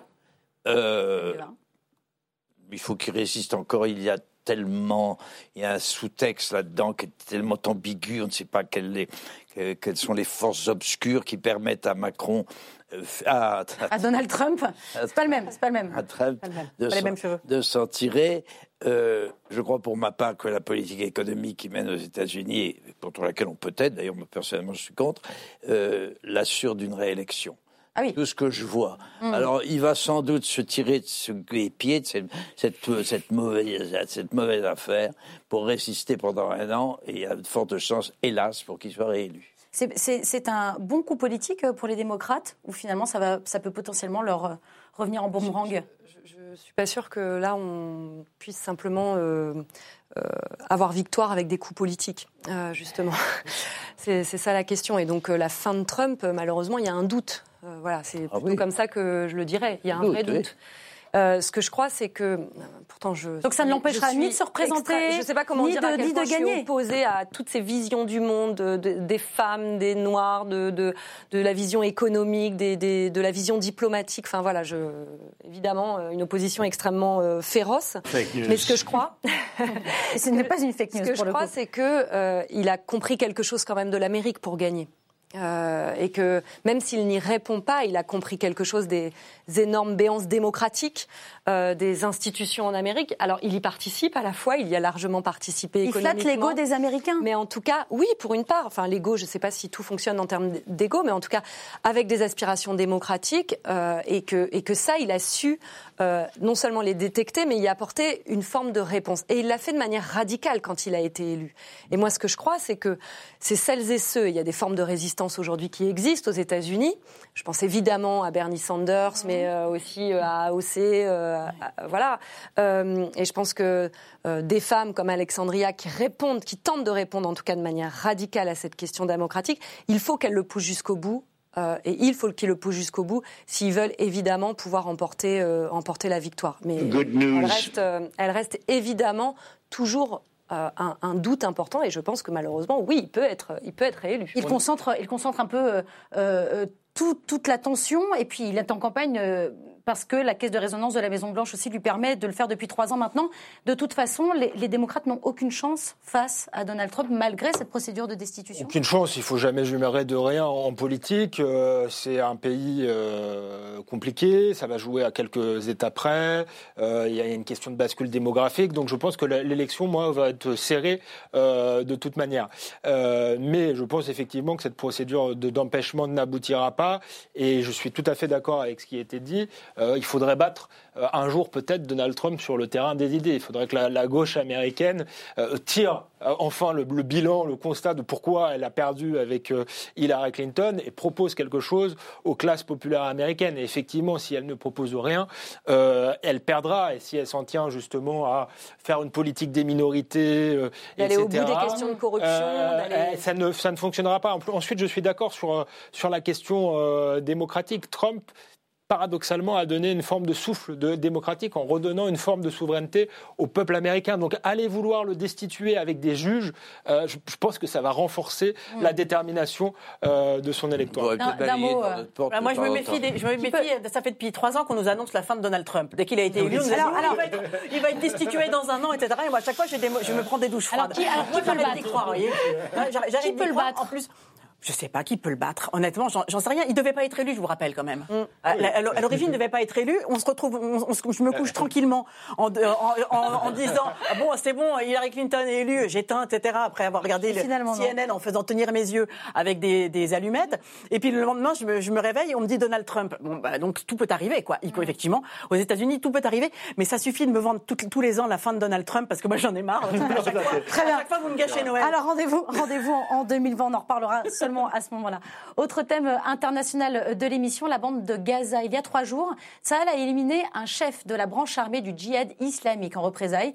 Des tirs de roquettes ont visé Israël. Les combats entre les forces israéliennes et le djihad islamique ont fait plus d'une trentaine de morts dans l'enclave euh, palestinienne. Un accord de cessez-le-feu a pourtant été signé entre les deux parties, mais absolument pas respecté. Le Premier ministre Benjamin Netanyahu reste convaincu par son action militaire. Nous sommes déterminés à nous battre pour défendre notre pays et s'ils pensent que ces barrages vont nous affaiblir ou diminuer notre détermination, ils se trompent. Alors, est-ce qu'on peut, est-ce qu'on peut un jour espérer euh, l'issue de ce conflit, euh, Alexandre Devecchio? Je pense que c'est très compliqué, d'autant plus qu'il y a une double hypocrisie, je crois, euh, dans, ce, dans ce conflit. C'est-à-dire que euh, aujourd'hui, les, les dirigeants israéliens, peut-être même la majorité euh, des Israéliens, ne veulent pas de deux États, euh, veulent continuer à, grignoter, hein, c'est ce qu'ils ont fait, une partie du territoire palestinien. Et en face, il faut être aussi euh, honnête, euh, je ne pense pas que le, Hamas veuille d'une solution de, de, de- de deux États. Ils pensent qu'ils ont le temps, que peut-être qu'un jour la démographie jouera pour, eux. Aucun des deux camps ne veut entendre parler de cette solution euh, qui serait, à mon avis, la solution la plus euh, lucide, la plus réaliste et, la meilleure. Et plus le temps passe, et plus ça va être euh, difficile, puisque plus des territoires sont annexés d'une part, plus de l'autre, ce sont les radicaux qui dominent. Donc effectivement, je ne vois pas d'issue à ce conflit, ni à court terme, ni à moyen terme, ni peut-être à long terme. Vous avez quasiment vu euh, la naissance de ce conflit, vous, euh, Moi, je suis d'accord avec Alexandre. Il y a bientôt 70 ans que ça dure, c'est pas fini.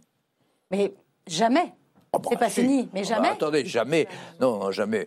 Nous sommes des journalistes modestes. Nous n'avons quand même pas des, des prémonitions à, à plusieurs siècles de- d'échéance. Ja- Jamais, non, je dirais pas ça. Mais pour l'instant, et pour les années qui viennent, et peut-être pour les décennies qui viennent, Rien- dans rien le ne contexte bougera. actuel. Hmm. Ah oui. Quel regard vous euh, posez sur Euh, la le, le titre de c'est Israël-Palestine, imaginer la paix, c'est encore possible. Je pense qu'il faut jamais renoncer à imaginer la paix. Jamais, jamais. Il faut toujours se lever en se disant que c'est possible. Euh, et parfois se coucher en disant que ça n'a pas marché encore aujourd'hui. Mais il ne faut pas abandonner cette idée. Euh, le problème, c'est qu'il faudrait pour ça que, euh, que les dirigeants en aient envie. Je pense que les peuples en ont envie. Je pense que parfois, les dirigeants euh, n'y ont pas vraiment intérêt. Et il faut se demander à qui profite la guerre aussi.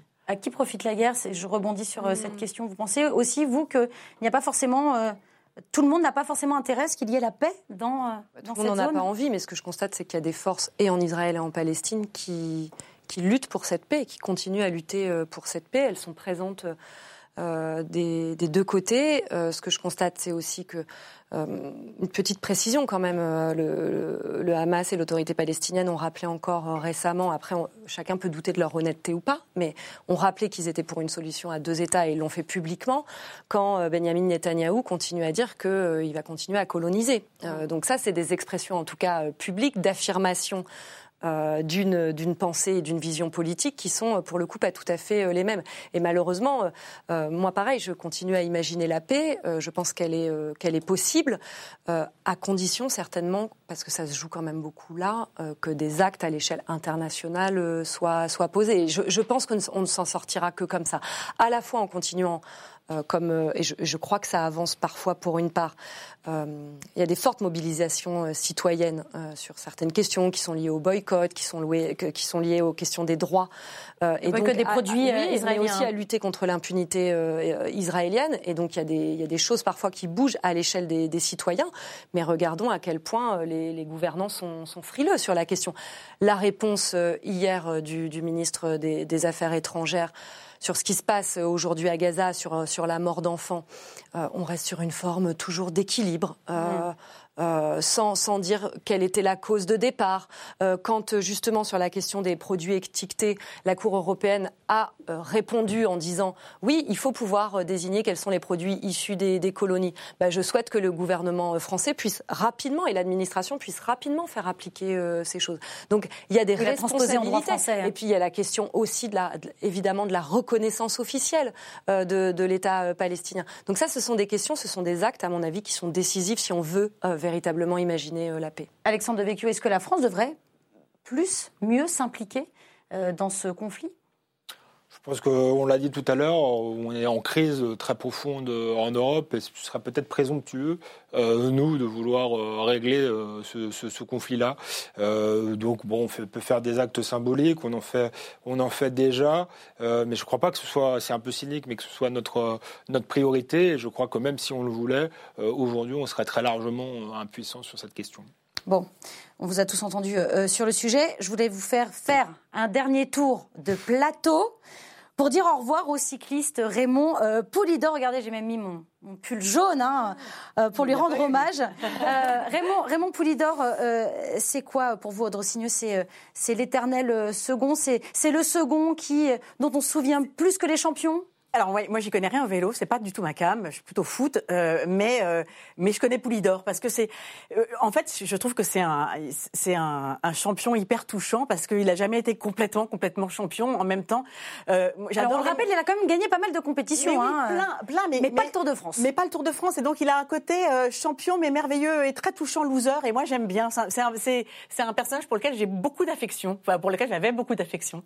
Elsa Fossillon Euh, moi, j'aime bien le, le- le titre de Libération qui est sorti. Je le trouve très juste. La classe populaire. Et, et je trouve que vraiment. Parce qu'on le rappelle, c'est quelqu'un qui vient du milieu rural. Oui, et il dit quelque chose, en tout cas, de euh, voilà ce monde des travailleurs ou des travailleuses euh, qui ont du courage, qui euh, sont solidaires aussi, parce que même si effectivement, moi dans ma famille, on parlait de l'ascension du Mont d'Or, du duel avec Anctil, il y avait une forme de fair play. Euh, et, donc, il y a cette idée euh, courageuse, valeureuse, euh, solidaire. Alors certainement qu'il y a de la nostalgie déjà, parce que ça appartient à, un monde qu'on n'a pas forcément connu.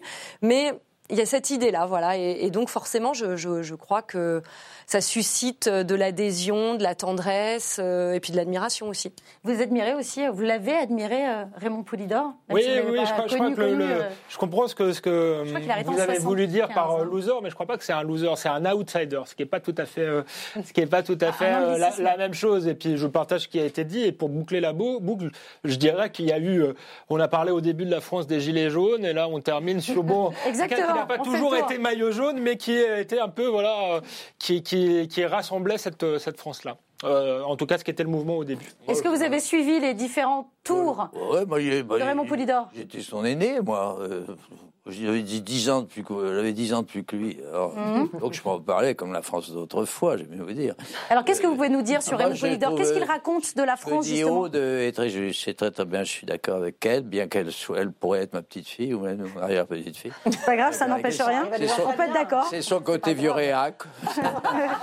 Moi je trouve, euh, non, c'est clair, c'est très bien ce qu'elle a dit. C'est une, c'est une figure. Euh, c'est son authenticité que on aimait bien. Il était vraiment français, populaire, quoi. Il, a, il avait une image populaire, il, il avait surtout une vérité populaire, une authenticité une nature quoi, populaire, et c'était bien ça. Mais ça existe encore. Ça n'a absolument rien à voir. Pourtant, je sais qu'on est à peu près d'accord politiquement, bien que je sois moins fasciste que toi. mais euh, ça suffit. Euh, peut pas dire ça comme ça, non. Mais c'est de l'humour. C'est de l'humour vulgaire. Oui, ouais, ouais, d'accord. Je, je, je, ne suis pas, je ne suis pas une aristocrate communiste. moi, moi, je suis. verbal. Moi, je suis, le, je suis le peuple. Simplement dire qu'il n'a rien à voir avec les gilets jaunes. Je ne parle pas de la deuxième partie, je parle de la première partie du mouvement sur les ronds-points. Voilà, là-dessus on est d'accord avec la deuxième partie. Sur la première partie, on est pas C'était un clin d'œil. D'ailleurs, c'est très bien qu'on ne soit pas tous d'accord sur les premières parties. Euh, ce qu'il faudrait, c'est qu'on soit d'accord sur l'essentiel. Et, Ça, c'est une vue de l'esprit, car on est français. sur le fait que justement, euh, est-ce qu'il n'y a pas un côté français dans, dans, dans le fait d'aimer l'éternel deuxième. Est-ce qu'il n'y a, pas quelque chose qui, qui ressemble à la France là-dedans? Ah, alors, euh, c'est vrai que politiquement, on a toujours bien aimé les gens qui, qui avaient une prime à l'acharnement. C'est-à-dire que pour être élu, sauf, les, sauf, les, dernières, les, dernières fois, il y, a eu, euh, il, y a eu, il y a eu des gens qui s'étaient. Enfin, il a fallu que, que, Chirac se présente plusieurs fois, que Mitterrand se présente plusieurs fois pour être, pour être élu. Et finalement, on se disait, oh, c'est bien, il a quand même, il en veut. Alors, on, finalement, au bout d'un moment, on s'est dit, bon, allez, d'accord, on lui donne l'Élysée. quel est votre pronostic concernant les écolos? Ah, alors on change complètement de sujet. C'est Philippe Tesson qui fait le. personnalise le débat. le, le, pronostic sur le, pourquoi, pour, pour les municipales. Non, mais pourquoi mais pour, les, pour, les, pour, quelle élection là Pour, pour, les municipales. Vous croyez qu'il y avait une chance que vous serez un jour les premiers je, ah. je, le, ah, je le pense sincèrement. Eh ben moi aussi. Eh ben regardez, on finit, d'accord. Eh ben voilà, on va finir l'émission sur, cette, sur cet accord, sur un débat qui n'était pas prévu au programme. Merci infiniment à tous les cas d'avoir participé à cette très très belle émission qui est déjà disponible en replay sur le site lcp.fr, mais aussi en podcast sur toutes les plateformes audio. On se retrouve vendredi prochain, évidemment, mais d'ici là, n'oubliez pas que l'important n'est pas de convaincre, mais de donner à réfléchir. Allez, salut.